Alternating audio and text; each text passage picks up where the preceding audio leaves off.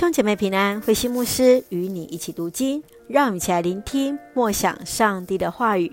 以赛亚书五十九章，先知谴责人民的罪。以赛亚书五十九章第一节：不要以为上主不能搭救你们，或耳聋听不见你们的呼求。他不听，是因为你们的罪，你们的罪使你们跟上帝隔绝，使你们的敬拜无效。你们双手沾满了血，指头染满了罪。你们的嘴唇撒谎，舌头出凶言。你们上法庭却不讲公道，不说实话。你们靠着谎言诉讼，你们凭着阴谋害人。你们正像毒蛇在孵蛋，蜘蛛在结网。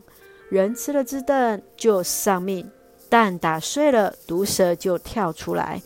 你们的阴谋遮不住自己的。丑恶，像蜘蛛的网，不能当衣服穿。你们的行为邪恶，手段残暴。你们时时计划坏事，迫不及待要去实行。你们杀害无辜，毫不迟疑。你们所到的地方，只有摧毁和破坏。什么地方有你们，什么地方就没有安宁。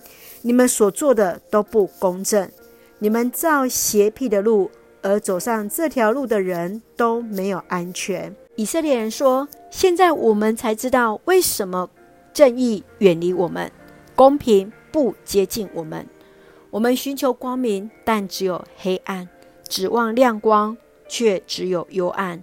我们像盲人摸索，我们在白昼半点，像在黑夜，像在阴间一样。我们都像熊嚎叫。”像鸽子哀鸣，渴望公平，却得不到。救恩远离我们。上主啊，我们有许许多多的过犯，我们的罪正在控告我们。我们自知作恶多端，我们违抗你，弃绝你，不跟从你。我们压迫别人，离开了你。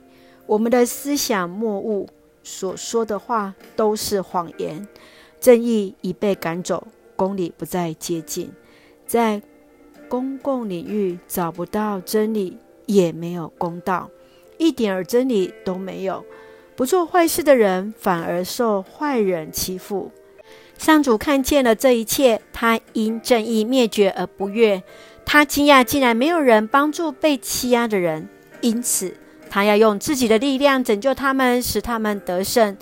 他要以公义做铠甲，以胜利做头盔。他要以暴富做衣服，以热忱做外袍。他要按照敌人所做的报应他们，甚至住在海岛的人也不能免。从东到西，人人都畏惧上主和他的大能。他要像洪水、像旋风一样来到。上主对他的子民说：“我要来救赎耶路撒冷，拯救所有弃离弃罪恶的人。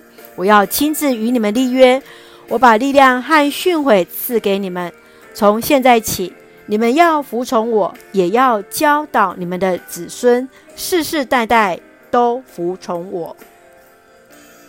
弟兄姐妹平安，在以赛亚书五十九章，我们看见先知以赛亚来谴责人民的罪，他要建立公义的社会，上帝的爱就会在其中。在这一章当中，可以分为三个段落。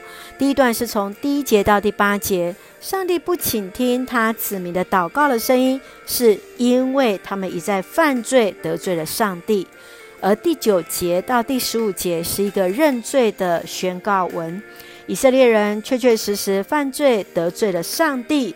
而最后在十五节到二十一节，我们看到上帝他要亲自拯救他的百姓，与他们来立约。我们一起来看这一段的经文，也让我们一起来思考。让我们一起来看第二节，他不听是因为你们的罪，你们的罪使你们跟上帝隔绝，使你们的敬拜无效。以赛亚来宣告，上帝不拯救选民，真正的原因是他们当中没有公义，只有谎言，行在罪恶的道路，而这一切都因为他们背逆了上帝，与上帝隔绝。当我们祷告没有得到上帝的回应时，我们会如何做检讨呢？今天的我们是否看见社会的不公义？我们当如何行，使我们的敬拜蒙主的喜悦呢？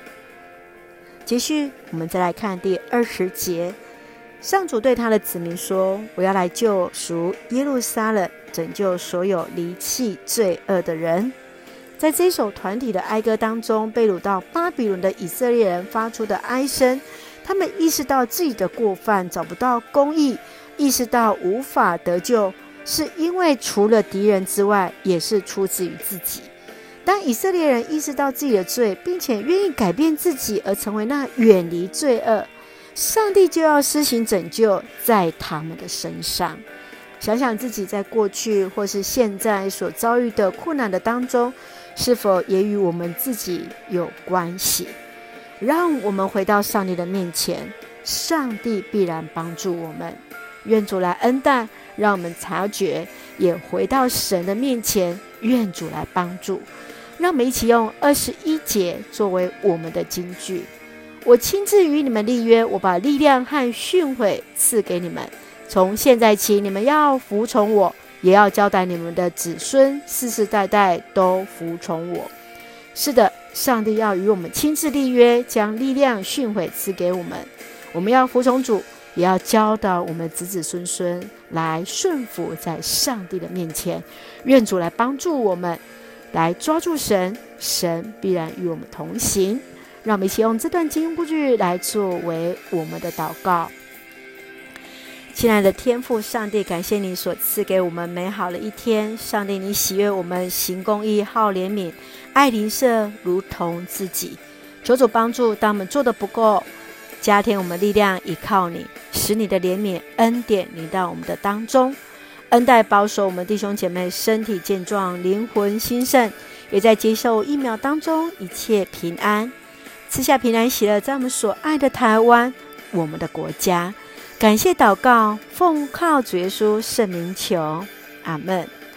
弟兄姐妹，愿上帝的平安与我们同在，让我们来察觉自己与神更加亲密，上帝来成为我们最大的力量与帮助。